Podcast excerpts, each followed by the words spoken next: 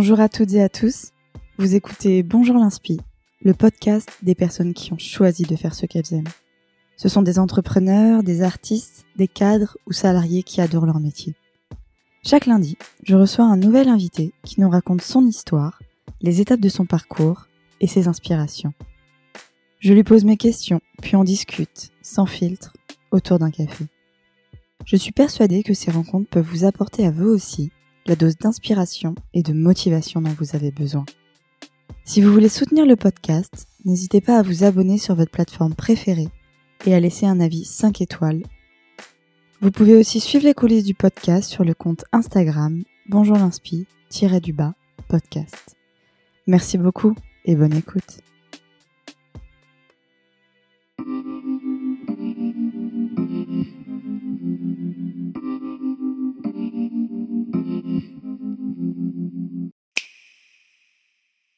Bonjour euh, Marie. Merci beaucoup euh, d'avoir accepté mon invitation sur le podcast. Bonjour Cassandra. Je suis hyper contente euh, de t'avoir. On va pouvoir euh, parler de, plein de choses, de, ton parcours et de ta nouvelle aventure que tu débutes. Est-ce que déjà pour commencer, tu peux te présenter et présenter un petit peu ton parcours jusqu'à aujourd'hui? D'accord. Je commence quand?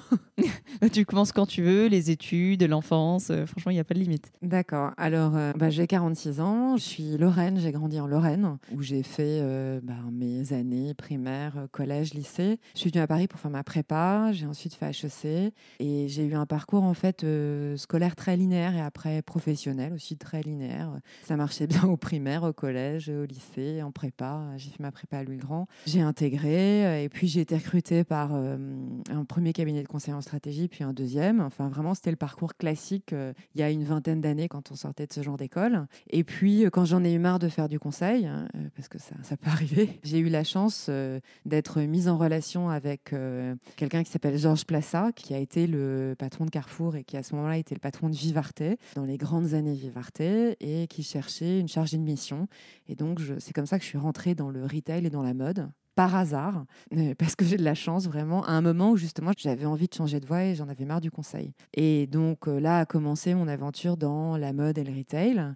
J'ai commencé comme chargée de mission et ensuite très vite j'ai fait du sourcing. Donc euh, dans ce métier, le sourcing, c'est l'achat de produits et vraiment l'achat dans le sens pas structuration de collection, mais je vais dans les usines négocier et acheter les produits. Donc c'est ce que j'ai commencé à faire. C'était autour des années 2000. donc j'ai passé à cette époque beaucoup de temps euh, en Chine, au Bangladesh, euh, en Indonésie, euh, parce que Vivarté achetait beaucoup là-bas pour la, le vêtement.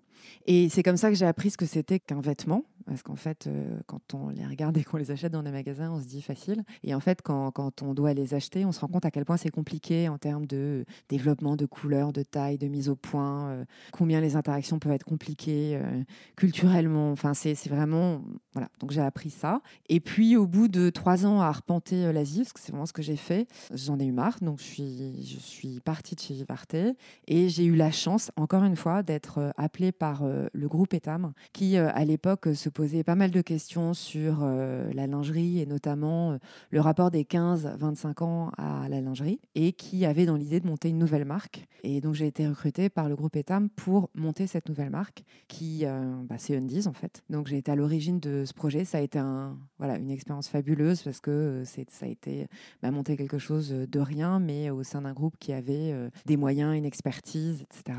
Voilà, on a ouvert la première boutique en 2007, la deuxième, la troisième. Il s'est avéré que on a tout de suite rencontré notre cliente et notre client et que euh, la marque s'est développée très très vite en France. Au bout de quatre ans, euh, j'avais envie de faire autre chose et donc bah, le groupe Etam m'a proposé de reprendre la direction générale de la marque phare cette fois qui est Etam. Et donc ça c'était en 2011 et de 2011 à 2018 j'ai eu la chance de travailler au euh, développement de cette marque assez fabuleuse. C'est une marque patrimoniale, historique, a 100 ans. C'est une marque archi-leader en France et en Europe euh, sur la lingerie. C'est une marque qui est euh, hyper bienveillante, qui, et puis en même temps qui a énormément de moyens. et donc, j'ai vraiment eu la, chance de piloter cette marque pendant 7 ans. En 2018, j'en ai, eu, bah, ai eu marre et donc je suis partie. Cette fois-ci, je suis partie pour rien, enfin, en tous les cas, en me disant, je verrai bien. Enfin, j'ai rien fait pendant un an. Enfin, j'ai rien fait. J'ai voyagé, euh, avec mon mari, ma fille. Euh, j'ai fait beaucoup de yoga, j'ai couru, j'ai nagé, j'ai rencontré plein de gens, mais sans aucune arrière-pensée. Je savais pas si j'allais continuer dans le corporate euh, ou créer quelque chose euh, ou à la limite aller travailler dans le vin dans le sud. franchement, c'était très open. Et puis, au début de l'année dernière, j'ai commencé à me dire que j'avais en fait envie de monter quelque chose. Je me suis aussi dit que j'adorais la lingerie et donc j'ai commencé à travailler au lancement d'une marque de lingerie. donc voilà. Ok, bah non, mais super beau parcours et super intéressant. Mais du coup, je trouve ça marrant parce que tu dis que tu as eu beaucoup de chance. Est-ce que tu penses que c'est vraiment la chance qui t'a mené à, avoir toutes ces expériences ou c'est aussi parce que tout simplement tu étais bonne dans ce que tu faisais, tu avais les compétences, étais... En fait, je pense que la chance ne tombe pas du ciel. Hein. La chance, c'est un mélange de euh, être toujours à l'écoute de la moindre opportunité, c'est être toujours euh, en mode euh, bah, je rencontre les gens, j'aide les gens, du coup ils m'aideront un jour. Enfin, la chance, c'est pas juste une bonne étoile, mais oui, je pense que j'en, enfin, je pense vraiment que j'en ai eu dans mes rencontres. bien sûr que, enfin, j'ai accumulé une expertise et que j'ai fait plein de choses euh, avec euh, conviction, beaucoup de travail et, et d'engagement qui ont fait que j'ai réussi pas mal de choses. Mais aussi, j'ai rencontré les bonnes personnes au bon moment. J'ai su voir que c'était les bonnes personnes au bon moment euh, et saisir l'opportunité. Mais je reconnais que à chaque fois que j'ai eu un petit coup de mou, après le conseil, après Vivarté, après Undies, j'ai eu très vite des opportunités, des rencontres qui ont fait que j'ai rebondi et que je suis repartie dans de nouvelles aventures.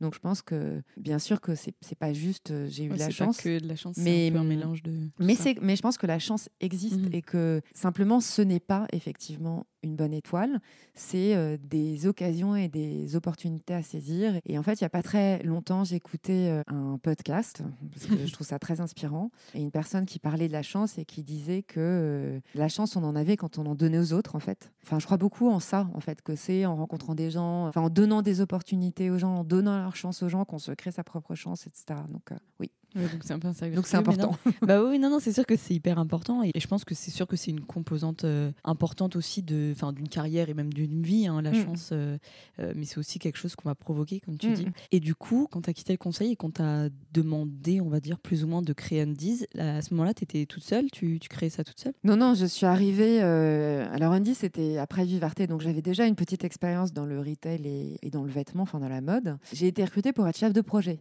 donc j'ai intégré une toute petite équipe. Quand je suis arrivée, il y avait déjà deux personnes. Une personne qui était chef de produit et une assistante style.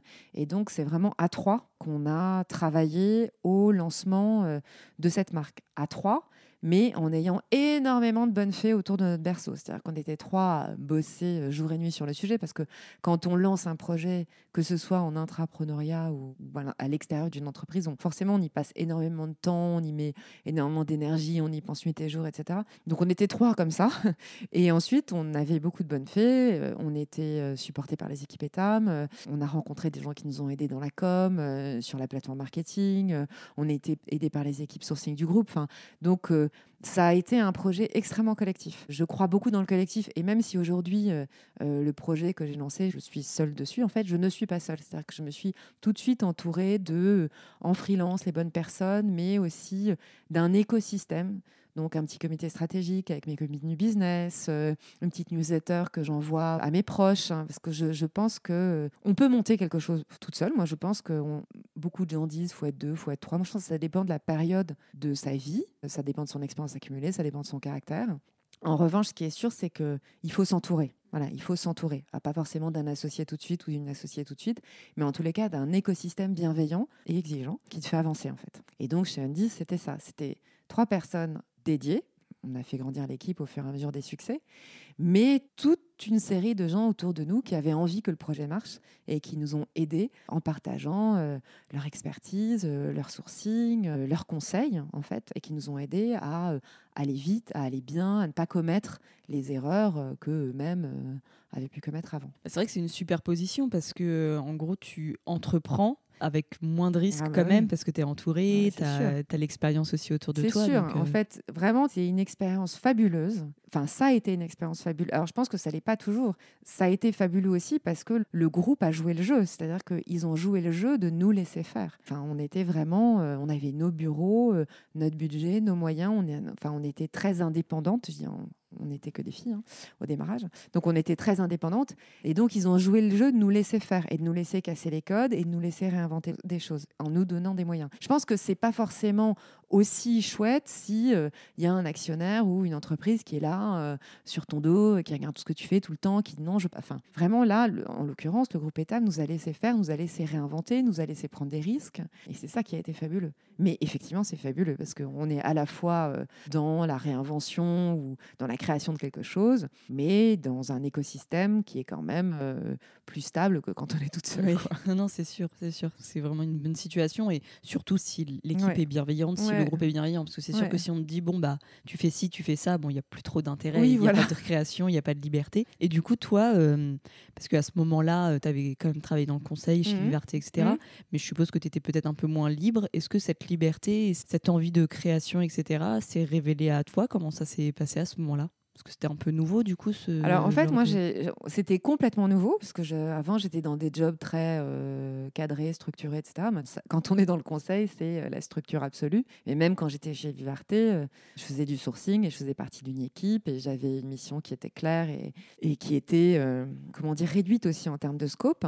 Donc là, ça a changé beaucoup de choses. Moi, je dirais pas que je me suis pas sentie libérée. Enfin, c'est pas la liberté que j'ai super valorisée dans cette aventure c'est vraiment la. Alors, ça, peut-être que ça se rejoint, mais c'est vraiment la créativité, c'est la possibilité de réinventer les choses. Je n'étais pas libre. J'étais salarié, j'avais un brief qui était quand même très clair. J'avais euh, des magasins qui étaient identifiés, euh, j'avais un budget. Enfin, j'étais pas. Euh, totalement libre. Enfin, j'arrivais le matin, je repartais le soir, je rendais des comptes, bien entendu. Donc, j'étais pas libre. Mais tout d'un coup, ça a été euh, vraiment une, énorme ouverture en termes de euh, créativité, de casser les codes d'un business qui est ultra codé, parce que le business de la lingerie, c'est un business qui est extrêmement codé, plein d'injonctions, plein de règles, etc. Et là, on s'amusait à le, voilà, à le casser, à le triturer, à le repenser, etc. Et moi, c'est ça que j'ai vraiment beaucoup aimé, c'est euh, cette dimension très créative. Que tu n'avais pas forcément pas du tout. Et du coup, là, tu t'es rendu compte que c'était quelque chose que tu aimais bien. Oui, je me suis vraiment rendu compte que c'était quelque chose que j'aimais bien. Bah oui, parce que tant qu'on n'y a pas touché, on ne sait pas forcément. Et du coup, tu es resté donc 4 ans, c'est ça? De 2007 à 2011. 4 ans chez, euh, chez Undies, donc on va dire à la tête d'Undies. Mhm. Comment ça s'est passé ces 4 ans du coup? Bah, C'était génial. En fait, c'était génial parce qu'on est parti d'une page blanche pour arriver à un premier magasin qui était pas mal, mais bon, pas génial, mais mhm. dans lequel le premier jour, on a quand même fait un chiffre pas mal, même si pas génial. Et puis, euh, bah, quand je suis partie, il y avait, euh, je pense, 60 euh, ou 70 magasins. la boîte était d'ores et déjà rentable. Enfin, donc, voilà, je, suis passée de euh, trois personnes à une vraie équipe euh, structurée. Je suis passée de ben, je suis chef de projet à je suis DG. Je suis passée de euh, tout le monde dans le groupe regarde ça en disant oui, ils sont sympas, ils font un truc un peu bon, bref. Ah, oh, hmm, mais c'est quoi Ils disent, mais ça a quand même l'air, ça commence à contribuer au groupe. Ça, ça a été une expérience vraiment fabuleuse. Et en fait, moi, je me suis, j'ai eu la chance de grandir avec la boîte. C'est-à-dire qu'au début, bah, j'étais pas trop capable de gérer plus de trois personnes parce que c'était mon niveau de maturité, mon expérience. Enfin voilà, j'en étais là en fait. Et puis euh, cette boîte, elle m'a fait grandir parce que bah, comme on a ouvert des magasins, recruté des gens, euh, structuré la boîte, euh, bah, j'ai dû grandir en management, j'ai dû grandir en expertise parce que tout d'un coup, je me suis trouvée à travailler sur du produit, du style, du marketing, mais aussi de la logistique, mais aussi du digital, mais aussi du retail. J'ai dû apprendre à remercier un directeur de magasin qui était pas bien. Enfin, tout ça, je mmh. savais, ça, je savais pas faire, j'avais jamais fait. Donc en fait, j'ai vraiment eu cette espèce de, ça a été fabuleux parce que dans un contexte d'hyper croissance que forcément c'était de la création, donc euh, on faisait des croissances à deux chiffres, on ouvrait des magasins. Enfin, c'était, on est porté par le chiffre, on est porté par la création. Et moi, dans ce, dans ce contexte hyper euh, joyeux, quand même très facile, ben, j'ai, j'ai euh, gagné en expertise et voilà, je me suis construite en fait. Mmh ça a été une période assez géniale. Ouais, assez génial. Et du coup, tu as grandi avec la boîte, c'est, ça que, c'est ça que tu dis. Et du coup, pourquoi, au bout de quatre ans, tu as eu envie de faire autre chose? Parce que c'est quand même assez bah, jeune dans la, enfin, la, création, la création d'une, d'une boîte. Qu'est-ce qui. Euh, Alors, déjà, c'est pas pareil, je pense, quand c'est ta boîte et quand c'est pas ta boîte. Mm. Et là, c'était pas ma boîte quand même. Mm. Et donc, j'étais un peu au bout d'un cycle. Bah, il fallait continuer à ouvrir, il euh, fallait lancer le digital. J'avais pas forcément. Je sais pas, j'avais pas forcément envie de faire ça. En tous les cas, je commençais vraiment à me poser des questions et à me dire, OK, c'est quoi la prochaine étape? Voilà. Tu as fait en sorte que ça, que ça roule bien, que ça décolle et après, oui, je crois que j'avais voilà, envie de passer à autre chose. Une nouvelle aventure, une nouvelle stimulation. Euh, intellectuel et tout. Et du coup, après, on t'a proposé de devenir DG d'État. Mhm. Comment ça s'est fait, ça aussi? Bon, alors ça, ça a été un truc euh, assez marrant parce qu'en fait, euh, c'était un peu dans l'air. Voilà, il y avait une DG d'État euh, qui était partie, donc le poste était vacant. Et donc euh, l'actionnaire pensait à moi. Moi, je me disais, mais c'est pas fait pour moi, c'est trop gros, c'est trop compliqué. Euh, Et puis, euh, moi, je sais gérer un petit truc en forte croissance, je sais pas gérer un aussi gros truc qui va pas forcément très bien. En tous les cas, sur toutes ces activités, plus qui est international. Enfin, c'était beaucoup plus compliqué. Du coup, j'étais. euh, Enfin voilà, c'était dans l'air. hein. Et puis un jour, j'ai dit euh, au DG, euh, qui est aussi l'actionnaire, euh, bon, en fait, je, postule pour le job de DG d'État. Mais, et lui, il m'a dit, ben, ça tombe bien parce que si tu postulais pas aujourd'hui, moi, je lançais une chasse. Donc ça s'est un peu fait comme ça. C'est pour ça que je dis que c'est aussi quand même une histoire de chance et de moments et qu'il faut saisir sa chance. Et là, je me suis embarquée dans une histoire euh, qui avait rien à voir avec Undies. Que Undies, c'était vraiment la fête. Undies, c'était la fête. C'est-à-dire que Undies, c'était la fête. On rigolait tout le temps. on partait en voyage d'achat. Enfin, c'était extrêmement joyeux. C'était on osait tout. Enfin, comme euh, on n'avait pas les minimums de quantité, du coup, on allait chercher les tissus sur les marchés. On- Il y avait une espèce de créativité ultra joyeuse euh, qui est euh, nécessaire quand on part de pas grand-chose, même si on est bien entouré, en fait. Et puis, il y avait cette espèce de folie de la performance et, et des bons chiffres qui font que, ben, en fait, dans les métiers du retail, quand on fait des bons chiffres, on arrive le matin, on a la- le sourire jusque-là, et quand on fait des mauvais chiffres, on fait un peu la gueule. Donc, moi, j'ai passé quatre ans fabuleux, et chez Etam, ça a été beaucoup plus compliqué parce que je suis arrivée, ça allait pas super bien et euh, j'étais pas spécialement entendue par les équipes, alors que ça se passait hyper bien chez Undies. Voilà, tout était beaucoup plus compliqué, beaucoup plus lourd, beaucoup plus. Et moi, j'avais l'impression un peu de marcher sur l'eau, enfin, et surtout d'être capable de marcher sur l'eau quand j'étais chez Undies. Et puis quand je me suis retrouvée chez Etam, je me suis rendu compte que ben, je marchais pas du tout sur l'eau. Hein. J'étais pas du tout une superstar, euh, que en fait, euh, bah, il allait falloir quelque part tout réapprendre. Et donc, j'ai dû euh, réapprendre à travailler euh, avec une autre génération de gens déjà d'équipes qui avaient beaucoup plus d'ancienneté parce disent on a créé l'équipe au fur et à mesure euh, que des gens hyper jeunes hyper engagés etc et Tam il y a des gens qui sont là depuis 15 20 25 ans qui ont vu passer je sais pas combien de DG donc euh, la Xème on s'en fout un peu et il a fallu voilà que je réapprenne euh, à travailler complètement différent, différemment et en plus, avec beaucoup plus de visibilité, parce que Undies, c'était tout petit, ça marche, ça marche pas, ça marche tant mieux, ça marche pas, c'est pas très grave, enfin, en tous les cas à l'époque. Et Tam, c'était le vaisseau amiral du groupe, donc tous les yeux étaient rivés sur moi. Enfin, voilà, ça a été euh, complètement autre chose. Et donc là, pour le coup, en termes d'expérience personnelle, ça a été super intéressant parce que j'ai, je me suis rendu compte que je ne savais pas faire plein de choses. En fait, je, je pensais que je savais manager, je savais pas manager, je savais manager des équipes euh, jeunes et motivées. Ça, tout le monde sait le faire. Euh, voilà. Et engagées. Donc voilà. Et en fait, je me suis retrouvée chez Tam, je me suis rendu compte. Et qui avaient envie de travailler avec moi. Mm. Donc euh, je me suis retrouvée chez Tam avec des gens qui n'avaient pas forcément envie de travailler avec moi, qui n'étaient pas forcément super motivés par le projet, qui n'étaient pas forcément super engagés. Enfin, pas tous Mm. en tous les cas. Et donc, euh, bah, là, j'ai dû voilà, apprendre Enfin, comment est-ce que est-ce qu'on fait pour euh, créer du collectif là où il y en a pas et là où le trend de business euh, est pas autoporteur et fait pas que ben, il suffit de parler des chiffres pour mettre des étoiles dans les yeux des équipes et faire que les choses se passent bien. Donc ça a été une, une aventure humaine au démarrage euh, très dure pour moi. Euh, parce que j'ai fait plein d'erreurs, parce que j'ai pas su justement actionner les bons leviers, parce que j'ai pas su jouer le collectif au démarrage. Voilà, j'ai appris le métier euh, sur, euh, en faisant quoi, j'ai appris en marchant. Mais ça a été aussi une super belle aventure parce que on a et, et je dis on parce que c'est vraiment l'équipe. Donc moi et les gens en place, on a vraiment transformé la marque et on en a fait une marque beaucoup plus désirable, avec vraiment de la performance et une transformation visible de euh, la proposition qui était faite à la cliente. Donc ça a été une très belle aventure, mais beaucoup, beaucoup plus dure en fait dans le quotidien et euh, dans l'expérience personnelle que Undies. Voilà, Undies, ça reste euh, une espèce de parenthèse Oui. enchantée de ma vie professionnelle. Voilà. Bah, c'est sûr que quand on parle, ça a l'air beaucoup plus compliqué. et ça me paraît logique parce que Oui, c'est oui. un beaucoup plus grand groupe. C'est pas du tout. Enfin, quand tu es au début et, euh, et que ça fait déjà euh, plusieurs euh, décennies que la marque existe, c'est Ouais. quand même, c'est quand même différent. Et du 100 coup- ans. Voilà, Ouais, Etam, voilà. hein, Moi, j'étais là. En... Donc, j'ai organisé euh, les 100 ans d'Etam. C'est pas rien.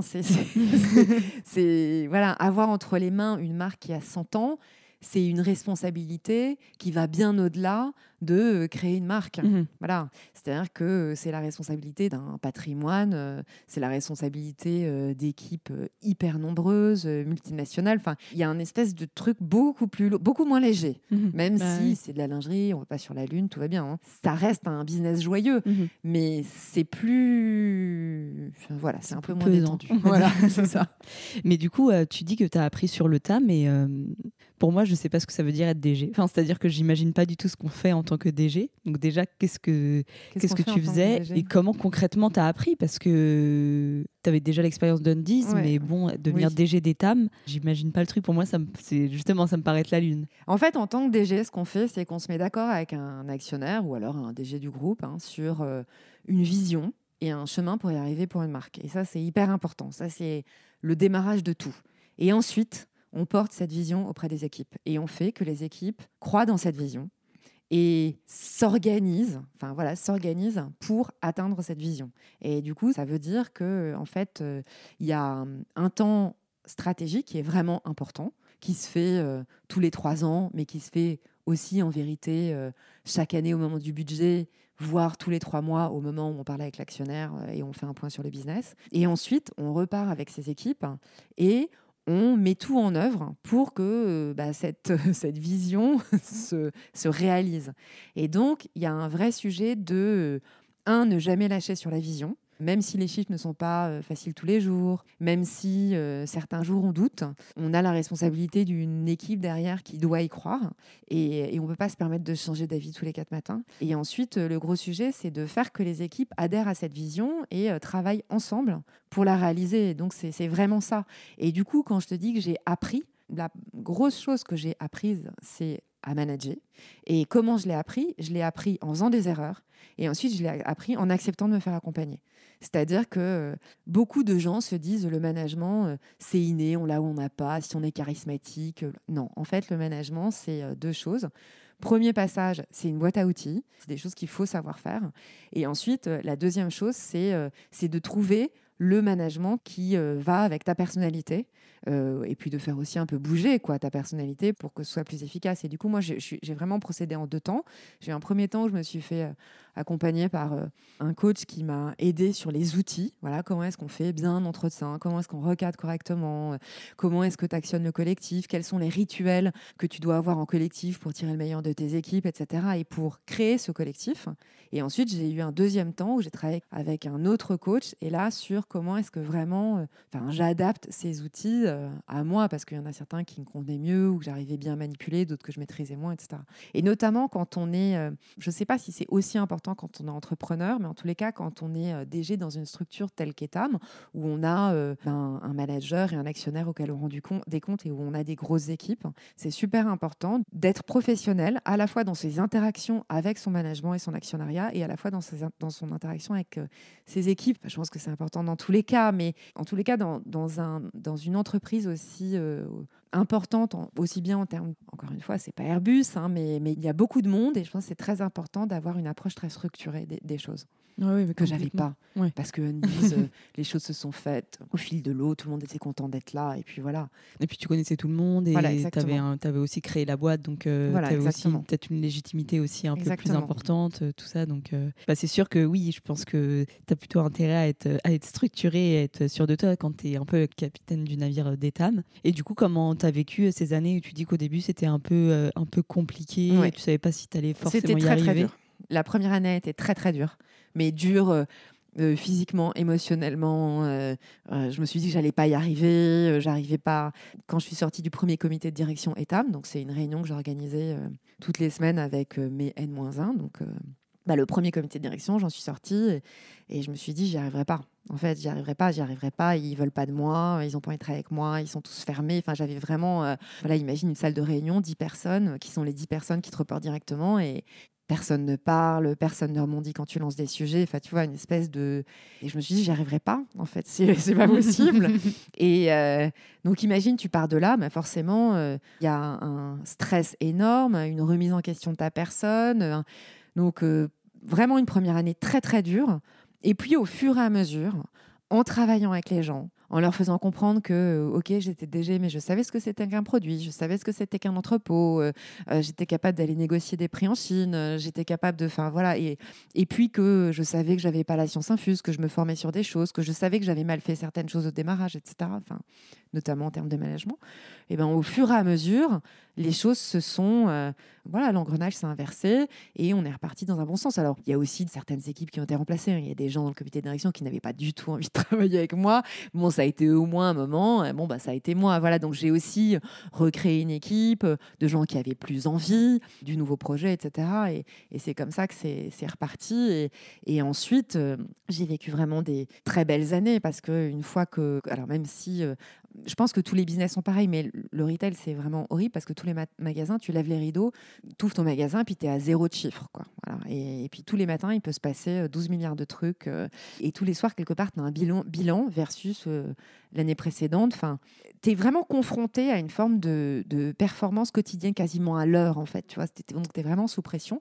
Mais j'ai quand même vécu voilà, des très belles années parce qu'on a lancé des nouveaux business, on a lancé de nouvelles activités, on a développé l'international. Et puis, avec une équipe qui, de clairement ronchonne au départ, bah, s'est lancée dans l'aventure et dans cette aventure de transformation de marque. Donc, voilà, je suis très contente de ces années. Et ce qui est très marrant, c'est qu'aujourd'hui, que je travaille seule, même si entourée, mais quand même seule pour beaucoup de sujets, je me rends compte de la chance que j'avais d'avoir cette équipe. Et pas que le comité de direction, donc les gens avec lesquels tu travailles en direct, mais aussi euh, tous les experts, euh, que ce soit euh, voilà, au style, en logistique, au commercial, dans les magasins. En fait, la richesse de ces équipes, tu, alors quand tu y tu t'en rends quand même compte, mais alors quand tu y es plus, que tu réfléchis à des sujets, tu te dis, ah mais là Là, il faudrait que je puisse parler avec telle, telle personne. Là, il faudrait que je puisse interagir avec telle personne aussi. Enfin, voilà, c'est une boîte très riche en termes de, de people et d'expertise. Mhm. Bah oui, parce que enfin, là, c'est ce que tu dis, hein, tu es passé de très entourée à toute seule. Et justement, pour comprendre un petit peu euh, pourquoi euh, cette bifurcation, qu'est-ce qui a fait, du coup, pareil, que tu as voulu euh, arrêter chez Etam? Ça a duré combien de temps déjà? 6 ans? Alors, ça a duré 7 ans. Donc, 7 ans chez Etam et 4 ans chez Undis, donc 11 ans dans le groupe. Moi, ça faisait plusieurs mois hein, que je me disais, euh, j'ai eu une très belle première vie professionnelle. Qu'est-ce que je vais faire dans la deuxième? C'est-à-dire que je sentais, enfin, il y avait j'avais une forme d'intuition de qu'il allait y avoir une rupture et que euh, ma seconde vie professionnelle, parce que j'ai 46 ans, donc je me dis 20 ans, 20 ans, enfin bon, euh, en, tous les cas, que la seconde partie de ma vie professionnelle n'allait pas être le prolongement de la première. Donc ça, je le savais quelque part mais je ne savais pas vraiment ce que ça voulait dire. Et puis, euh, je pense que euh, avant l'été 2017, si je, si je raconte l'histoire, je commençais à me dire, c'est bizarre, mais quand je choisis, enfin voilà, quand je parle de nœuds avec euh, les équipes style ou quand je parle de photos avec les équipes marketing ou de process logistique avec les équipes logistiques, ben, je suis moins dans le truc. J'y suis quand même encore beaucoup, hein, mais un peu moins. Et du coup, je m'étais dit, je vais faire un break. Je vais partir cinq semaines. Donc, j'ai demandé à mon DG actionnaire cinq semaines de vacances. Et je suis partie cinq semaines et je suis allée me poser chez moi dans le sud, parce que je suis Lorraine, mais ma région d'adoption, c'est l'Aude. Donc, euh, j'ai une maison entre Narbonne et Perpignan. Et je suis allée me poser là-bas. Et pendant cinq semaines, je n'ai rien fait. Je n'ai pas du tout pensé à tout ça. Je savais que j'avais besoin de décanter, en fait. Et en rentrant, c'était évident. Donc, en rentrant, j'ai parlé avec euh, mon DG actionnaire. Je lui ai dit, bah voilà, c'est fini. Donc, euh, je peux rester.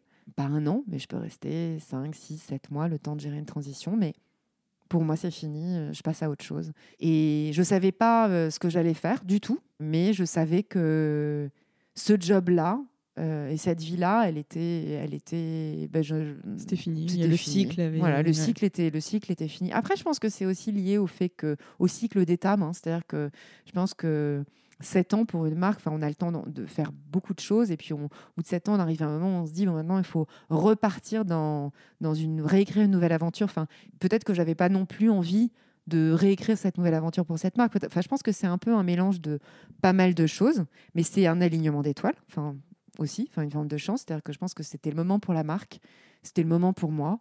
c'était un peu le moment pour tout le monde. Et donc, euh, bah, j'ai quitté euh, Etam en février 2018. D'accord. Et donc là, tu savais absolument pas ce que tu.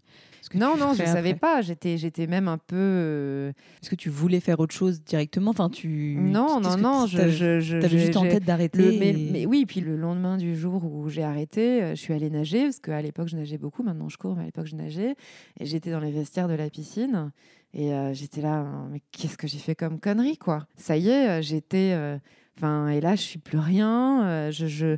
Mon téléphone sonne plus, j'ai plus de mails.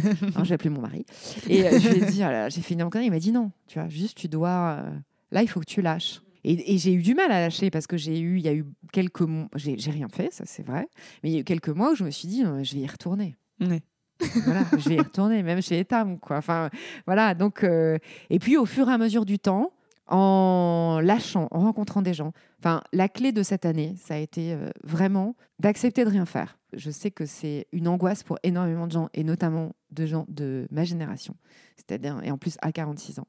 Se dire, euh, tu fais rien pendant un an, mais euh, c'est pas possible. Moi, je peux pas. Il y a plein de gens qui disent, je peux pas. Moi, je peux. Et, et ça a été une des clés pour moi, c'est de rien faire. C'est-à-dire de pas me dire ah je vais euh, euh, faire me mettre dans une assos faire tel truc. Non, rien. Voilà, fais que des trucs qui te font plaisir. Euh, fais plus de yoga pour devenir meilleur au yoga. organise un grand voyage. Donc on a fait un road trip avec ma fille et mon, et mon mari. Mais ne fais que des choses pour toi. Ne remplis pas forcément ton agenda. Accepte que tu es des journées où tu vas rien faire. Va au cinéma à 2 heures de l'après-midi un jeudi. C'est pas un problème. Et ça, ça a été vraiment euh, une des clés de mon chemin. Et la deuxième clé de mon chemin, ça a été de rencontrer énormément de gens. Donc j'ai euh, j'ai fait euh, plein de déjeuners, de, de drinks, de cafés, de... et avec plein de gens. Des gens avec lesquels j'avais travaillé à 20 ans et que j'avais bah, finalement plus revu, mais simplement parce que nos chemins c'était. Mais on s'aime bien quand même. Donc euh, voilà, en plus j'ai passé plutôt euh, des chouettes déjeuners. Puis à chaque fois je disais qui tu peux me faire rencontrer? Et en fait c'est vraiment en discutant avec des gens, bah, ce que tu fais, hein, en écoutant les histoires des uns et des autres, que les choses ont commencé à. Enfin, que j'ai pris confiance. Voilà dans euh, peut-être ma capacité à prendre des risques, à faire autre chose. Le fait aussi que c'était pas grave de prendre des risques. C'est-à-dire que c'est pas parce qu'on se lance que bah, voilà, ça change pas. En fait, fondamentalement, on se lance, on réussit, on réussit pas. Qu'est-ce que ça veut dire réussir pas réussir euh, J'en sais rien. Moi, j'ai l'impression, en tous les cas, depuis que je travaille sur ce projet, d'avoir appris un nombre de choses euh, incroyables. Bon, notamment euh, développer un site sur WordPress. mais pas que ça. C'est avoir un point de vue différent sur le business, avoir un point de vue différent sur la gouvernance. Enfin, il y a plein de choses. C'est un territoire à réflexion et à hum, super intéressant. Donc, cette année, c'est vraiment ne rien faire, rencontrer des gens qui ont fait qu'au final, je me suis lancée. Mhm. Mais je trouve ça hyper, euh, hyper intéressant et c'est ce que tu dis. Souvent, on se met la pression et on se stresse quand on veut se reconvertir ou qu'on veut faire autre chose et on s'accorde pas du temps ou alors quand on se l'accorde, on culpabilise un peu. Parce qu'on se dit, bah voilà, les autres ils travaillent. Euh, moi, je suis en train de prendre un café. Il n'y a, personne dans le café, je comprends pas. Euh, donc on se culpabilise vachement. Mais en fait, ce que tu dis, c'est que pour toi, ça a été hyper bénéfique. Aussi, tu avais énormément travaillé avant. Moi, c'est pas une question d'avoir énormément travaillé en fait, parce que je pense que c'est la manière dont je fonctionne, et je pense que beaucoup de gens fonctionnent comme ça et l'acceptent pas forcément. C'est un truc, connais-toi toi-même. Les solutions ne viennent pas forcément parce qu'on réfléchit au problème. Il faut réfléchir au problème, il faut faire des listes, des pros, des cons, euh, etc. Bien sûr. Mais il y a un moment où aussi il faut lâcher. Il faut lâcher et se dire, OK, je vais nager, je vais courir, je vais euh, voir une expo, je vais re-regarder des Friends. Enfin voilà, il faut lâcher en fait. Et il faut, que, faut faire un reset de son cerveau, il faut le laisser euh, reposer. Et c'est un peu ce que j'ai fait pendant cette année, c'est-à-dire lâcher et se dire, OK, et les choses vont arriver. Il faut avoir un peu confiance là-dedans. Et je pense que les gens n'ont pas assez confiance dans ça. Sur cette année, ça a été ça, mais dans mon activité au quotidien aujourd'hui, je fonctionne aussi beaucoup comme ça. Il y a des moments où euh, ben, j'ai un problème, je ne vais pas trouver la solution en restant à mon bureau et en faisant des listes ou en faisant des trucs sur Excel ou en écrivant des choses, etc. En fait, il y a un moment où il faut juste se dire, OK, je trouve pas, je trouverai. Voilà, donc je mets ça de côté et puis ça va venir. Voilà. Et ça a été ça cette année. Je mets ça de côté. et ça va venir. Bah oui, mais après, ça, ça vient toujours, c'est sûr. Mais euh, non, non, mais moi, je trouve ça hyper intéressant ce que tu dis et je pense que c'est euh, hyper important de savoir lâcher prise. Hein. De toute mm. façon, c'est aussi comme ça que. Enfin, c'est un peu en faisant taire son cerveau qu'on arrive enfin à l'écouter. Enfin, je sais plus c'est quoi, il y a une, je crois, une expression un peu comme ça, mais c'est un peu ça. ça que je veux dire. Et euh, donc, pour parler de ta nouvelle aventure, ensuite, tu as eu, on va, enfin, je sais pas si tu as un déclic ou enfin l'envie de monter ta boîte. Comment ça s'est fait exactement? Ça a été au fil de ces rencontres parce que tu aimais aussi. Enfin, déjà, est-ce que tu peux présenter ce que tu es en train de, construire Alors, en fait, je suis en train de travailler sur deux choses en parallèle. Une démarche que j'ai appelée la Bras Révolution, donc avec un questionnaire, une newsletter et un Instagram, bras.révolution. Et là, l'idée, c'est d'engager une conversation avec les femmes autour de la lingerie et donc de créer une communauté de femmes euh, qui parlent de lingerie, de toutes les lingeries, euh, et qui échangent hein, sur les marques qu'elles aiment, euh, les types de produits qu'elles aiment, bras, nos bras, push, pas de push, sexy, pas sexy, etc., etc. Donc ça, c'est vraiment le point de démarrage, donc la démarche Bras Révolution. Et en parallèle, je suis en train de travailler au lancement d'une marque qui s'appellera Anna Schaff, donc qui sera, sortira à la fin du premier semestre 2020, et qui est le résultat de cette conversation que j'ai engagée avec les femmes et notamment d'un questionnaire que j'avais fait avant l'été. L'idée étant que euh, le marché de la lingerie est en train de se polariser avec d'un côté euh, une attente des femmes sur le confort et notamment des plus jeunes. C'est-à-dire que les, les plus jeunes se sentent beaucoup moins obligés que leurs aînés de porter les soutiens-gorge, de porter les soutiens-gorge tous les jours. Elles refusent l'entrave que peut être la lingerie traditionnelle. Donc il y a d'un côté ce sujet de confort et de slow bras. Je porte pas forcément de soutien-gorge tous les jours. Euh, je mets ma brassière de sport de temps en temps. J'enlève mon soutien-gorge quand j'arrive chez moi. Enfin voilà, il y a vraiment ce type de comportement d'un côté. Et d'un autre côté, il y a euh, un gros boom de la lingerie ultra sexy, mais mmh. ultra ultra sexy. Et du coup, c'est vraiment les premiers enseignements de ma conversation avec les femmes. Et moi, j'ai décidé de, de travailler sur cette partie plus slow bras et donc de lancer une marque de lingerie à destination de ces femmes qui n'ont plus envie de porter de soutien-gorge tous les jours. Donc euh, l'idée, c'est d'avoir euh, des produits qui vont du soutien-gorge, mais jusqu'au caraco à la culotte en coton, donc qui sont sans coque, sans armature, qui protègent et qui soutiennent, et qui permettent d'être jolies, etc. Hein, parce que c'est pas parce qu'on fait du confort que c'est mmh pas joli et sexy, mais euh, avec une approche beaucoup plus souple et beaucoup plus confortable et cool de la lingerie.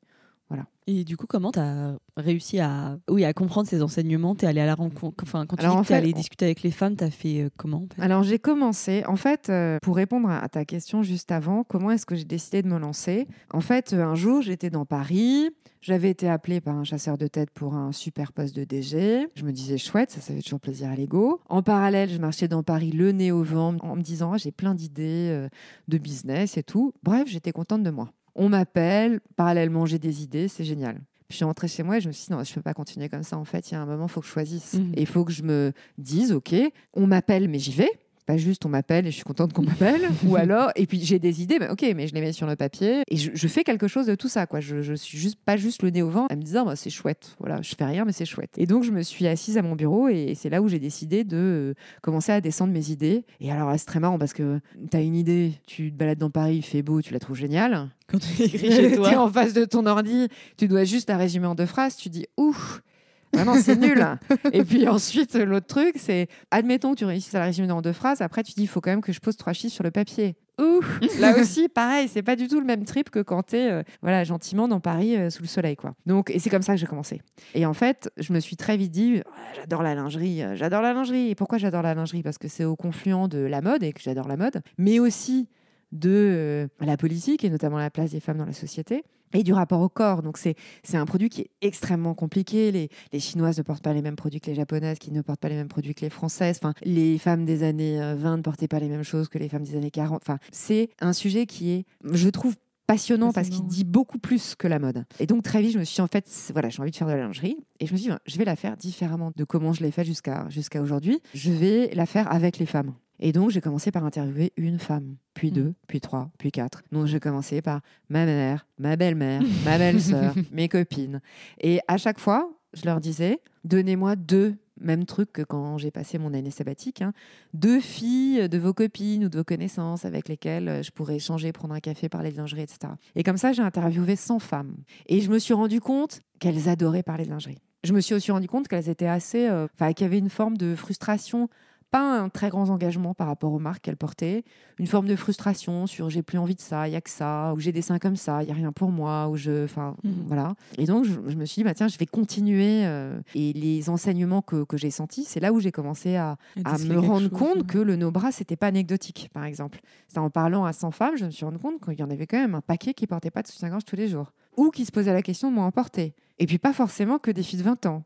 Et pas forcément que des filles qui mettaient du A ou du B. Donc je me suis dit, tiens, il se passe quelque chose. Et donc, j'ai lancé un questionnaire, cette fois-ci euh, fermé, et j'ai lancé sur les réseaux sociaux. Et puis, euh, j'ai eu énormément de réponses, j'ai eu 4200 réponses. Et de là, pareil, ben, toujours cette espèce d'insatisfaction par rapport aux marques, cette volonté de porter moins, de porter différemment, de porter mieux. Et je me suis dit, mais mais il y a vraiment quelque chose à faire, d'autant que à la fois en interview et à la fois dans le questionnaire, les femmes ont passé énormément de temps. Les interviews, elles duraient une heure, une heure et demie, parce que quand on parle de lingerie avec une femme, on parle d'elle. Et donc, ça ne s'arrête pas. Les interviews, j'ai eu 4200 femmes qui ont chacune passé 25 minutes sur le questionnaire.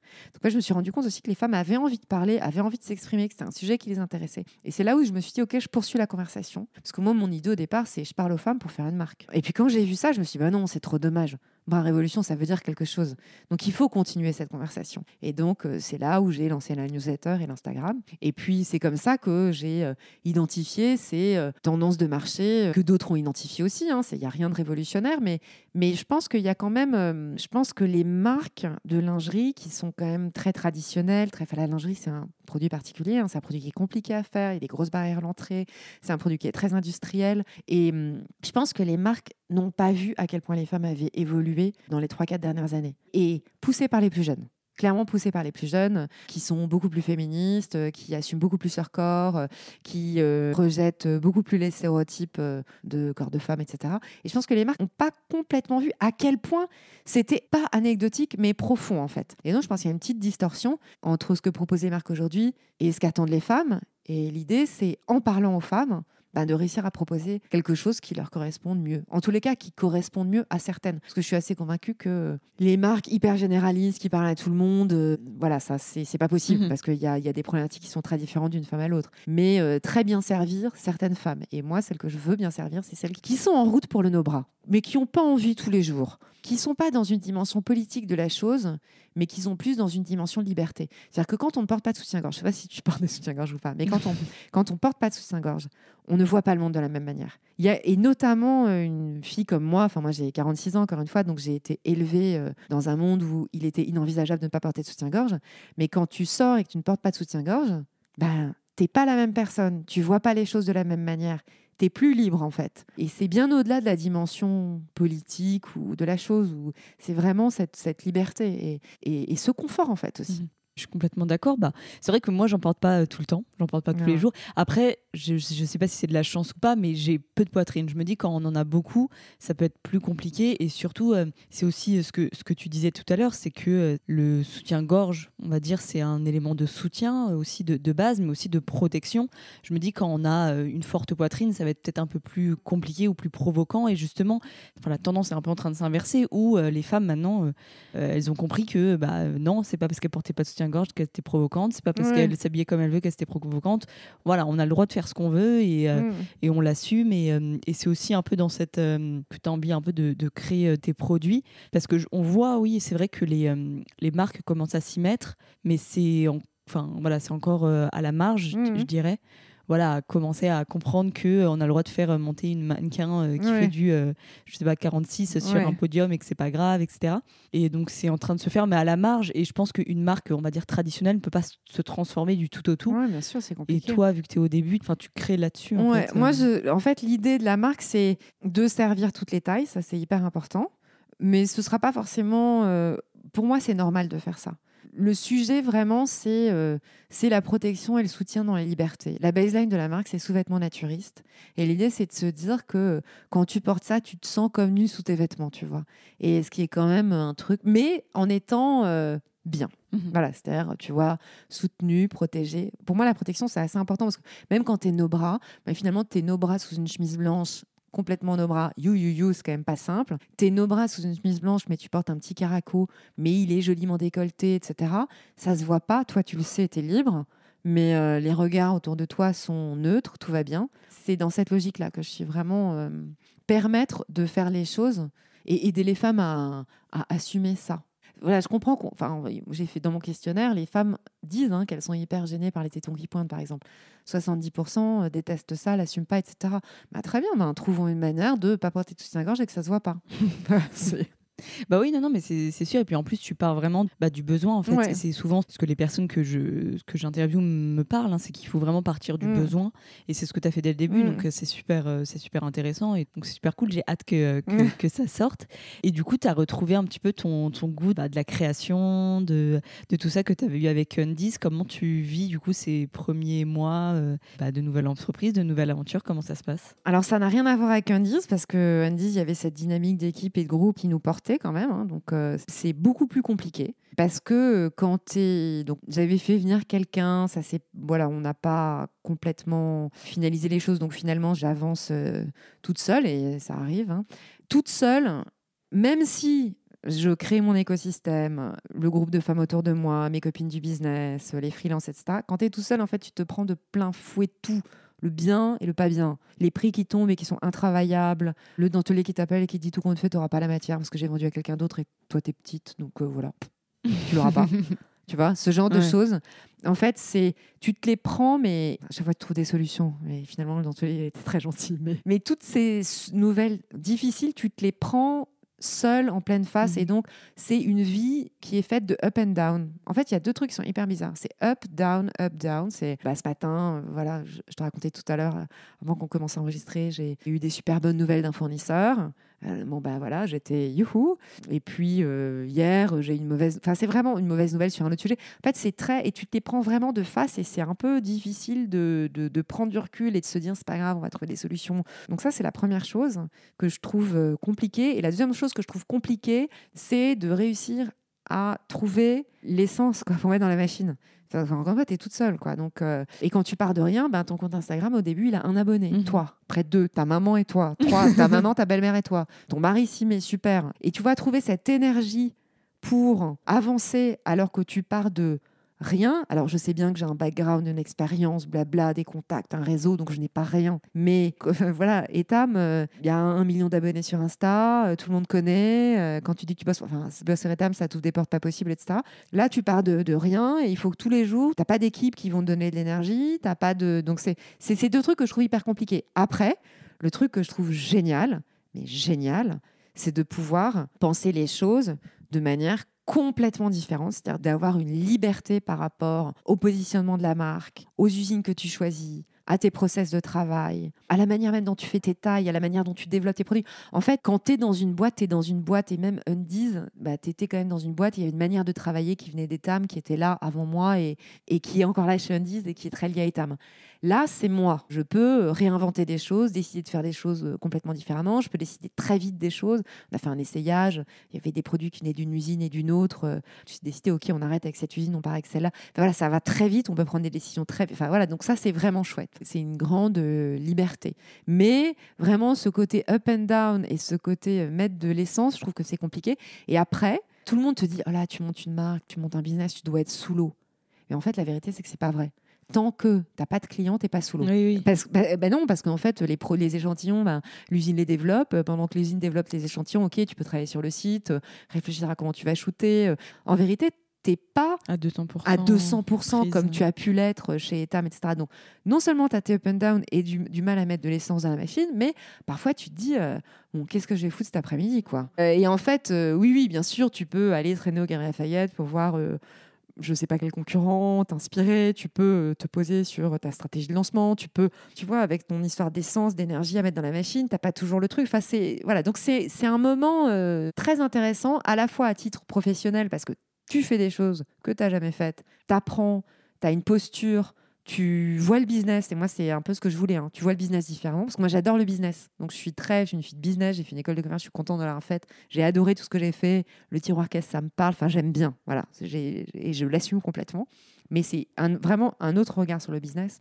Ça, c'est sûr. Mais le truc qui est super intéressant, c'est que tu apprends à te connaître. Parce que tu te mets en fait dans des situations que, dans lesquelles tu n'as jamais été. Bah, c'est ce que tu dis, c'est que tu es complètement livré à toi-même. Voilà, exactement. Et en fait, quand on est libre, c'est aussi ce qu'on disait un petit peu Ouais. avant de commencer, c'est que quand on est libre de tout faire, bah, c'est à nous de prendre la décision. Voilà. En fait, il n'y a, plus quelqu'un au-dessus ou il n'y a même pas d'équipe pour Oui, nous guider voilà. un petit peu. Ouais, c'est on nous est les toutes deux, seules. ouais. C'est c'est- super compliqué. Et toi, du coup, est-ce que tu es encore en train de trouver comment euh, faire pour mettre de l'essence dans le moteur et comment gérer ces hauts et ces bas ou tu arrives un petit peu à trouver des solutions des... Je trouve des solutions au fur et à mesure du temps et je suis encore en train d'en chercher d'autres et de euh, mettre des choses en place pour que euh, les choses se fassent bien en fait. Mais euh, c'est un chemin en fait, Mhm. hein, c'est vraiment un chemin. C'est un nouveau chemin que j'ai décidé de prendre.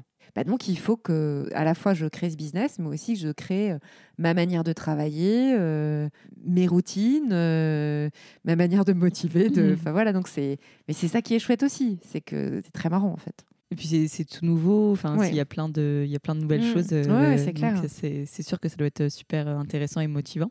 Et du coup, c'est donc, tu as dit deuxième semestre 2020, c'est ça? Deuxième semestre. Ouais. Deuxième Enfin, semestre fin 2020. du premier, début du deuxième. euh, voilà. Ok, d'accord. Enfin, idéalement, j'aimerais bien que ce soit avril-mai, mais voilà, donc je le dis, mais je préfère. Mais Oui, je on sait jamais. sur euh, mi-2020, voilà ce qu'on sait jamais, Ouais. tu vois. Donc, euh, D'accord, ça marche. Et, euh, et du coup, là, tu travailles sur quoi? Sur tes collections? Sur euh, comment ça se. Alors là, en fait, je travaille principalement sur trois trucs. Je travaille sur tout ce qui est production. Et donc là, ça veut dire quoi? Ça veut dire que on a validé les tailles de base, parce qu'en fait, dans corsetterie, tu as beaucoup de tailles. Et tu as vraiment des structures de produits qui sont très différentes d'une taille à l'autre. Voilà, un soutien-gorge en 90A, il n'a pas du tout la même gueule qu'un soutien-gorge en 100E. Même si, en termes de style, ça peut être la même matière et encore. On a validé les tailles de base, donc la taille de base, c'est un 90 BM. Et maintenant, on est en train de travailler sur euh, toutes les gradations euh, et on est en train de lancer l'échantillonnage de euh, toutes les tailles. Et une fois qu'on aura fait ça, on pourra partir en production. Donc ça, c'est le premier gros sujet sur lequel je travaille, le produit. Ensuite, le deuxième sujet sur lequel je travaille, c'est euh, le site de e-commerce. Ça, ça veut dire cahier des charges qui est écrit. Et maintenant, travailler avec euh, des agences pour voir avec qui je vais partir euh, en développement, sachant que, encore une fois, la lingerie, c'est particulier. Donc, tu es obligé de faire des développements spécifiques, etc. Mais bon, voilà. Et ensuite, le troisième gros sujet sur lequel je travaille, c'est le go-to-market, donc la stratégie de lancement. Le jour où on a les produits, le site, qu'est-ce qu'on raconte, comment on fait pour que ben, quelques femmes, le plus possible, voilà, aient envie, en tous les cas, de venir voir, d'essayer. Comment est-ce qu'on raconte l'histoire Comment est-ce qu'on la rend euh, facilement compréhensible, facilement accessible à ces femmes qu'on cible Euh, L'idée, c'est pas d'aller parler à une. euh, Enfin, bien sûr, tout le monde est bienvenu, mais on va cibler des femmes qui sont plus dans, qui se posent déjà des questions, qui sont plus dans le no-bras, qui sont slow bras, qui mettent des brassières, qui alternent, euh, qui euh, qui assortissent pas forcément tous les jours. euh, Enfin voilà, qui se posent plein de questions sur leur lingerie, qui- leur lingerie, qui ont envie de, de réinventer leur manière de faire. Oui, tu as déjà une cible à peu Oui. près prédéfinie. Ouais, ouais, ouais. Non, c'est sûr. Ah, c'est ça Et, les trois euh, gros sujets. Ok, bah ça fait beaucoup. Ouais. c'est pas mal. Et en parallèle, bah, faire vivre la Bras Révolution. Oui. Donc, ça veut dire euh, nourrir l'Instagram Bras Révolution, avoir, euh, enfin, écrire des newsletters régulièrement. Et euh, là, ce que j'aimerais bien faire, dans le cadre de la Bras Révolution, c'est lancer un questionnaire euh, à destination des hommes. Parce que, en fait, en discutant avec les femmes, je me suis rendu compte que leur rapport à la lingerie était très fortement drivé par le regard de leur significant other, homme ou femme d'ailleurs. Concrètement, une femme qui est avec un homme ou une femme qui n'aime pas la lingerie est très détendue par rapport à sa lingerie, Mhm. et une femme qui est avec un homme ou une femme qui aime la lingerie va faire très attention à sa lingerie. Donc Mhm. il y a un vrai sujet sur le regard de l'autre et le regard de son partenaire. Et j'aimerais, euh, j'aimerais justement euh, avoir le point de vue euh, du ou de la partenaire. Ok, bah ouais, c'est c'est vrai que c'est super Mm. intéressant. Non, bah oui, c'est sûr que c'est hyper lié à, bah voilà, à la sensualité, le corps humain. Donc, euh, donc tout ça, c'est sûr que, que ça joue. Et aussi, tout à l'heure, tu parlais de. euh, Enfin, tu, tu dis beaucoup on, que tu es, que es entouré, etc. Comment tu t'entoures, même si tu es seul dans l'aventure? Alors en fait, j'ai différents niveaux. Le premier niveau, c'est ce que j'ai appelé le groupe des 100. C'est les 100 femmes que j'ai interviewées. Et ces 100 femmes que j'ai interviewées, j'ai continué à avoir une relation privilégiée avec elles via une newsletter et aussi via des one-to-one. C'est-à-dire que bah, dans ces 100 femmes qui sont des femmes de mon entourage, Mhm. plus ou moins proches. Mais tu vois, quand j'ai un sujet, euh, je sais pas, de digital, euh, bah, j'ai une des 100 que je peux contacter. J'ai un... Donc ça, tu vois, c'est un espèce de... Ces 100 euh, fées qui sont là depuis le début, que j'ai interviewées, avec lesquelles j'ai parlé de lingerie, qui sont particulièrement intéressées par le projet. Et bah, c'est dans ces 100 que je vais trouver mes mannequins pour faire mes essayages euh, sur mes grilles de taille, etc. Mhm. Donc, euh, donc ça, c'est la première chose. La deuxième chose, c'est que j'ai créé ce que j'ai appelé un comité stratégique. Et ça, c'est cinq copines du business qui ont accepté de venir autour de moi et de me challenger Donc, euh, toutes les six semaines, on se voit. Donc, c'est vraiment du collectif. Et euh, je leur présente où j'en suis. Normalement, pendant deux minutes, elles me disent c'est super Marie. Et puis après, pendant une heure et demie, elles me disent tout ce qui va pas. Et c'est un petit collectif de femmes qui ont soit des jobs corporate, DG, directrices marketing, soit des entrepreneuses, soit des consultantes, mais, ou des filles de la com. Mais tu vois, des filles vraiment du business qui connaissent la mode, qui connaissent le digital et qui ont cette fonction de miroir, donc de comité stratégique. Et en parallèle, toutes les six semaines, on se voit en collectif. Et entre les deux, on se voit en one-to-one, un déj, un machin, où on parle euh, de mon projet, avec leur angle de vue, puisqu'elles ont chacune une, on va dire, une expertise particulière. Ça, c'est le, c'est le deuxième point. Et puis ensuite, j'ai des opérationnels avec lesquels je travaille au quotidien, euh, mais qui sont freelance. Donc, euh, j'ai une styliste, puisque moi, je suis pas styliste. Et donc, j'ai une styliste que je connaissais d'avant, de ma vie d'avant, avec laquelle je travaille. Une modéliste. Alors, la styliste, c'est la personne qui dessine les modèles. La modéliste, c'est la personne qui les met au point. Et en fait, en lingerie, c'est clé. C'est-à-dire que en fait, la styliste, elle écrit, elle dessine sur le papier et la modéliste va mettre en forme. Et c'est avec elle que tu vas travailler tous les développements techniques. C'est elle qui va travailler avec l'usine. Et là aussi, j'ai une modéliste avec laquelle je travaille, une graphiste avec laquelle je travaille.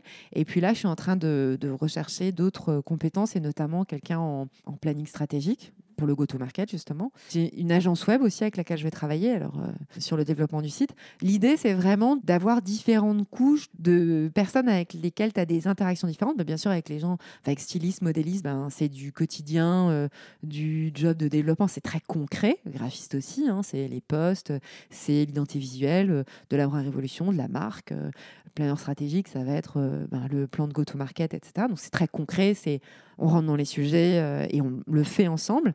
Le comité stratégique, et là, c'est un miroir. Euh, c'est des filles qui vont aller me challenger, qui vont me dire euh, ben, ça, oui, ça, non. Ton business plan, il est pas bien là-dessus. Il est. C'est dur, c'est les plus durs, hein, parce que ça parce que c'est très désagréable et en même temps c'est très nécessaire, mais c'est très désagréable. voilà. Et ensuite j'ai ce groupe des 100 qui sont voilà mes copines élargies qui sont intéressées à mon projet et à chaque fois je les croise elles m'en parlent.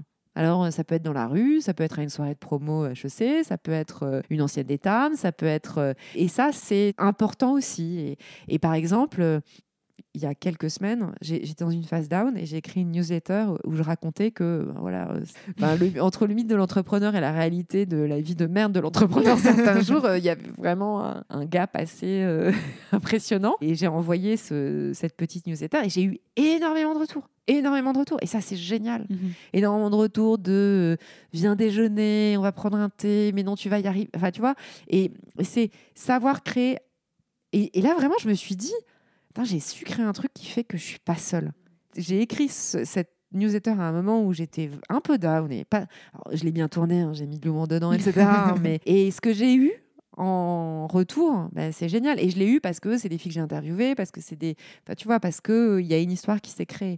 Donc c'est comme ça que je le fais. Et puis, euh, peut-être qu'un jour je m'associerai, tu vois, c'est. Voilà, la vie est belle, longue, euh, faite de pleines de rencontres, etc. Et je ne suis pas du tout. Peut-être qu'un jour je m'associerai, mmh. peut-être qu'un jour je ne sais pas. Mais en tous les cas, ce que je sais, c'est que toute seule, c'est impossible et que quand on est toute seule, il faut structurer.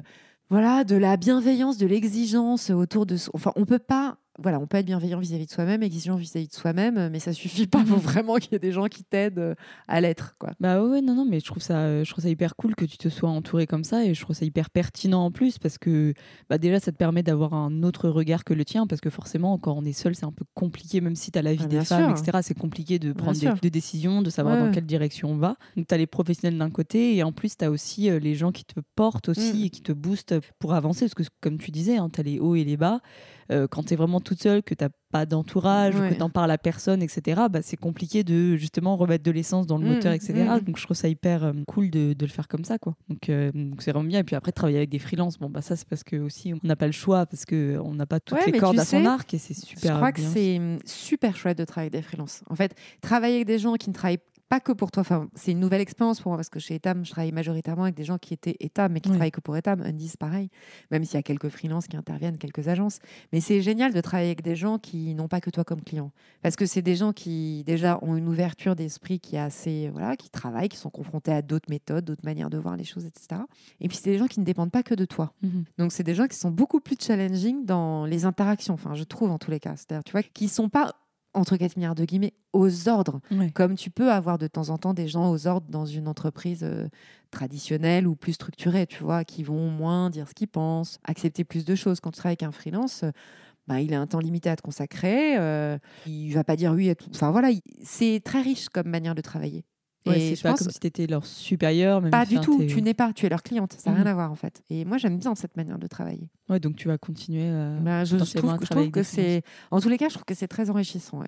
Bon, bah, c'est super cool. On arrive presque à la fin de, de notre échange. Du coup, si euh, j'aime toujours poser ces questions, c'est si tu avais des conseils à donner à des personnes comme toi qui ont envie de se lancer dans une nouvelle aventure. Bon, là, du coup, toi, c'est aventure euh, entrepreneuriale. Est-ce que tu aurais des conseils à donner, peut-être des choses que tu as faites et que tu n'aurais pas dû, ou, ou autres, ou même des conseils qu'on t'aurait donnés et qui t'ont servi, euh, si tu as des, euh, des petits tips? Des tips, euh, pff, je, je crois que je suis pas encore assez, j'ai pas encore assez de recul pour pouvoir donner des, des tips qui auraient été validés en termes d'efficacité. Mais moi, le truc que j'ai- j'en ai déjà parlé, je pense que un des gros gros conseils que je peux donner, c'est euh, savoir s'écouter. Et savoir s'écouter, c'est pas euh, se regarder le nombril du tout, hein, mais c'est euh, se connaître. Voilà, se connaître et faire quelque chose, ne pas faire quelque chose parce que tout le monde vous dit qu'il faut le faire. Voilà, moi, tout le monde m'a dit euh, pour lancer un truc, faut que tu sois deux. Tu ne peux pas lancer un truc toute seule. Et euh, je me suis un peu forcée. Bon, ça l'a pas fait, bien sûr, parce que je me suis forcée. Donc, enfin, en tous les, enfin, je me suis forcée. Je me suis dit, il faut absolument que. Donc, ça a été un de mes sujets de préoccupation. Euh, j'ai essayé, ça n'a pas fonctionné. Et je pense que ça n'a pas fonctionné parce que, pas du tout parce que c'était pas la bonne personne, mais parce que c'était pas le bon, bon moment et que j'étais pas prête à ça. Et je pense qu'il y a un vrai, voilà, quand on se lance, il faut faire ce qu'on a envie de faire comme on a envie de le faire. Enfin, je pense qu'il y a un vrai sujet de se connaître et faire en fonction de ce qu'on est, de son expérience, de son expertise, de voilà. C'est pour ça que c'est difficile de donner des conseils parce que pour moi, il n'y a pas de modèle. En fait, il y a une fois j'ai décidé de me lancer, j'ai rencontré beaucoup d'entrepreneurs et j'ai rencontré des gens euh, qui avaient tous des histoires différentes, tous et toutes, et puis euh, des biens, des pas biens, des succès, des succès tout seuls, euh, des ratages à trois, des succès en ayant levé de l'argent tout de suite, d'autres en n'ayant jamais levé. Enfin, il y a un espèce de, on te donne plein de conseils justement, et moi je me suis, à force de tous les conseils que j'ai eus, là, je me suis dit, oula, maintenant je fais une petite pause et je vais juste aller bosser sur mon sujet.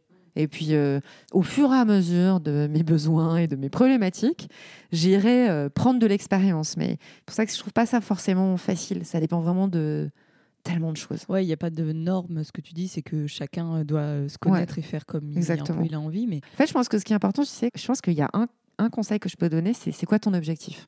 Et je pense que cet objectif, il faut se l'écrire dans un coin et il faut pas le perdre de vue.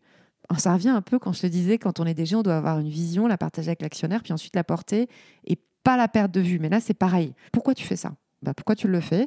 Il faut quand même t'organiser ensuite pour que ton pourquoi soit satisfait. Voilà, tu le fais pour t'enrichir, tu le fais pour être libre, tu le fais euh, pour inventer quelque chose, tu le fais pour. euh, Il y a plein d'objectifs possibles, hein.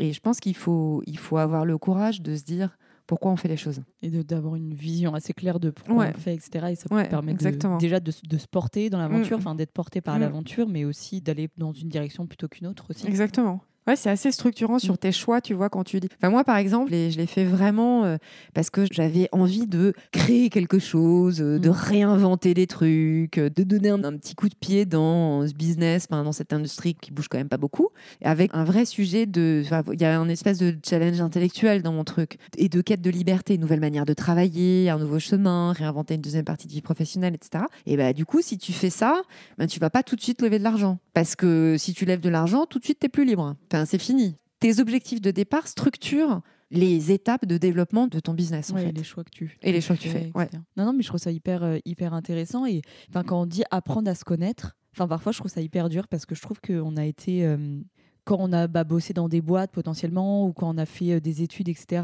on a été aussi beaucoup euh, dans des rails, enfin Mhm. sur les rails, Mhm. euh, pas formatés, mais on va dire Bah, on si. suit une lignée, quoi. Ouais, bien on sûr. suit quelque chose. Et donc, on n'a pas forcément appris justement à bah, reconnaître euh, qui on était, à Mhm. apprendre à se connaître. Toi, tu fais comment pour apprendre à te connaître Ou pour, enfin, comment t'as fait Ou comment ça marche? Bah, j'ai fait plein de conneries et j'ai essayé toujours d'apprendre de mes conneries. Enfin, j'ai toujours essayé de regarder en face les conneries que j'ai faites. Voilà, donc ça, c'est un truc assez important. Ça fait pas très plaisir, mais je pense que c'est un des, des grosses manières de faire. Et ensuite, euh, je pense que hum, on apprend à se connaître en euh, parlant aux autres, en lisant, en écoutant. euh, Enfin, moi, par exemple, euh, en, écoutant des podcasts, etc., et en faisant des choses qui ont rien à voir. Moi, par exemple, là, je, flambe. Voilà, j'ai fait mon premier marathon, le marathon de Deauville, au mois de novembre. Je, courais, mais voilà, j'étais sportive, mais pas. Et je me suis mis dans une logique de j'ai 12 semaines, donc 12 semaines d'entraînement intensif, 3 sorties par semaine, plus 3 heures de yoga, le fractionné, la sortie longue, le footing, enfin voilà. Je me suis mis dans un espèce de cadre, mais qui fait que bah déjà j'ai eu énormément de temps avec moi-même à courir et à me dire, tu vois, à réfléchir. hein, hein. Et puis ensuite, de, de m'être mis dans ce cadre, ça m'a permis de voir comment je réagissais à un cadre. Euh, Est-ce que j'étais capable de le faire? Euh, À quel moment je craquais? Euh. En fait, je pense que tout ce que tu entreprends te permet de mieux te connaître. Et ça, ça, ça a été un moment assez intéressant pour moi, quoi. Parce que j'ai touché du doigt un peu ma volonté, ma motivation, ma capacité à m'investir dans quelque chose qui est structurant dans ta vie, bien au-delà de simplement les sorties que tu fais, c'est-à-dire que tu dois changer ton alimentation, ta manière d'interagir avec les gens, etc. Est-ce que je suis capable de le faire?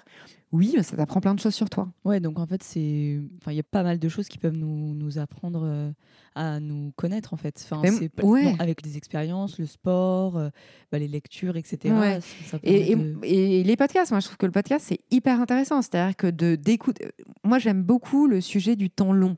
Se dire que tu peux passer. euh, En fait, le podcast c'est fabuleux parce que ça te permet de passer, euh, enfin, je sais pas, deux heures avec Marc Simoncini, euh, une heure avec. Enfin, c'est incroyable. Ça, ça ne t'arrive pas dans la vraie vie en fait. Ouais. Et ce temps long, il te permet de rentrer dans la manière de penser, dans la vie des gens. Tu peux vraiment euh, apprendre sur toi en écoutant, mais pas si tu lis un article, je sais pas, qui fait 5 pages Mm. et tu vois que tu lis en 30 minutes ou en 20 minutes, où ça va très vite, etc. Et moi, j'aime bien le podcast parce que ça permet de faire connaissance avec euh, des gens que tu rencontrerais pas ou, Mm. ou si tu les rencontrerais, qui n'auraient pas autant de temps à te consacrer. Et ça te permet vraiment d'échanger avec eux quelque part. Enfin, si tu te Oui. mets vraiment dans, dans ce mode-là et d'apprendre plein de choses, ensuite de le confronter à toi et d'en apprendre sur toi. Mais oui, je suis d'accord. Il y a, enfin, en fait, c'est incessant. C'est un peu comme la chance. hein. C'est-à-dire que c'est une question de euh, si on s'y met, euh, ben on n'arrête pas d'en apprendre sur soi-même, quoi. Mhm. Bah oui, mais c'est plus positif du coup. Ouais, ouais, ouais, carrément. Ok, super, bah merci beaucoup. Et comme le podcast s'appelle Bonjour l'Inspi, j'aime bien aussi demander à mes invités ce qui les inspire, que ce soit dans la vie ou pour les motiver au travail ou euh, pour lancer ce- sa boîte. euh, je sais pas, est-ce qu'il y a quelque chose qui t'inspire? Euh, bah, Là, tu as parlé quand même pas mal de Ouais. podcasts, donc potentiellement euh, ça. En fait, je suis, je, je suis vraiment inspirée par les gens que je rencontre. Je trouve que quelque part, il y a rien. Et quand je parle de, de podcast et de la rencontre, en fait, je trouve qu'il n'y a rien de plus inspirant que les gens qui ont euh, fait des choses, réussies ou pas réussies, mais qui sont capables de te raconter euh, ce qu'ils ont fait, pourquoi est-ce qu'ils ont réussi ou pas, comment ils. Mhm. Enfin, donc moi, ce qui m'inspire, c'est vraiment les, les gens que je rencontre, clairement. Et ensuite, il y a un truc euh, qui ne m'inspire pas, mais qui est très important. Et donc, euh, si, si je dois donner, parce qu'en en fait, il y a une espèce, il y a eu pendant très longtemps un gros sujet autour de les gens du business euh, et les gens qui réussissent dorment pas, tu vois. Ils dorment Mm. 5 heures, à 5 heures ils se lèvent, ils traitent leur mail, après ils font du yoga, après ils font de la méditation, après ils partent travailler, après machin. Et, et voilà, on a l'impression que, en fait, que, si, tu- si tu regardes, si tu lis des articles ou que tu écoutes des gens, sur, notamment dans le business, mais aussi dans la politique, les gens qui sont très forts, ils dorment pas. Et Ouais. ben, moi, je pense que le sommeil est une arme. Alors, c'est un truc de. C'est pas moi qui l'ai inventé, hein, c'est Robert Ludlum et c'est son héros Jason Bourne qui dit que le sommeil est une arme. Et moi, je pense que pour faire bien les choses, voilà, et pour avoir envie de les faire bien, Mm. il faut aussi bien dormir. Ouais. Voilà. C'est un peu débile. Je crois que c'est un peu nul de dire ça comme ça. J'aime bien cette phrase de Jason Bourne qui dit le sommeil est une arme. Et parce que je- j'en suis assez euh, convaincue, moi. Oui, il faut pas euh, passer euh, jusqu'à 22h au boulot, se réveiller à 5h. Ça sert à Exact. rien, Enfin, en faut, tous les euh, cas, tout le monde n'a pas. C'est tout le monde n'est pas capable de le faire. ouais. Et on est vachement plus fort.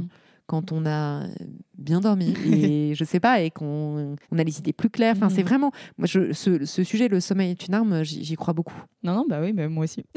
Pour le coup, je trouve ça hyper, hyper important de bien dormir. Et, et c'est vrai que j'ai toujours eu du mal. Après, peut-être parce que j'étais pas aussi passionnée par ce que je faisais avant, hein, mais j'avais toujours du mal à comprendre euh, comment les gens pouvaient euh, arriver à 7 heures au bureau et repartir à plus de 20 heures. Bon, ça peut arriver de temps en temps Mm. parce que y a un truc à rendre, parce que je sais pas, il y, a- des choses qui demandent beaucoup plus de- d'efforts, etc. Mais j'ai toujours eu du mal à, quand je voyais que ça durait longtemps, je comprenais pas en fait. Et donc je trouve que c'est hyper important bah, et de dormir, mais aussi d'avoir du temps pour soi, etc. Enfin, je, trouve, oui. je trouve que c'est hyper important d'avoir cet équilibre. Donc je suis une convaincue aussi. Donc, donc voilà. Et du coup, pour finir, si, euh, bah, si les auditeurs ont envie d'en savoir plus sur toi ou sur bah, la Bras Révolution, comment on te suit Alors en fait, euh, il y a euh, un Instagram, donc euh, c'est bras, bra.révolution, R-E-V-O-L-U-T-I-O-N. Il y a un site internet aussi qui s'appelle brasrévolution.fr. Et sur le site, on peut s'inscrire à la newsletter de la Bras Révolution. Mhm. Et ensuite, j'ai un profil LinkedIn qui est ouvert à Marichotte.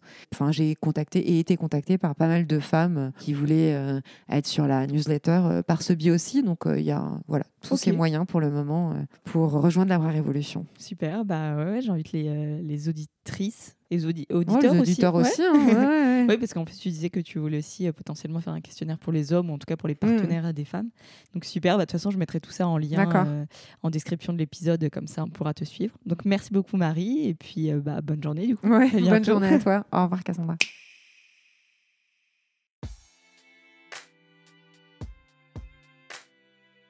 Merci beaucoup d'avoir écouté Bonjour l'Inspi. Si ça vous a plu, dites-le moi en vous abonnant sur la plateforme de votre choix, en laissant un avis 5 étoiles et en le partageant autour de vous.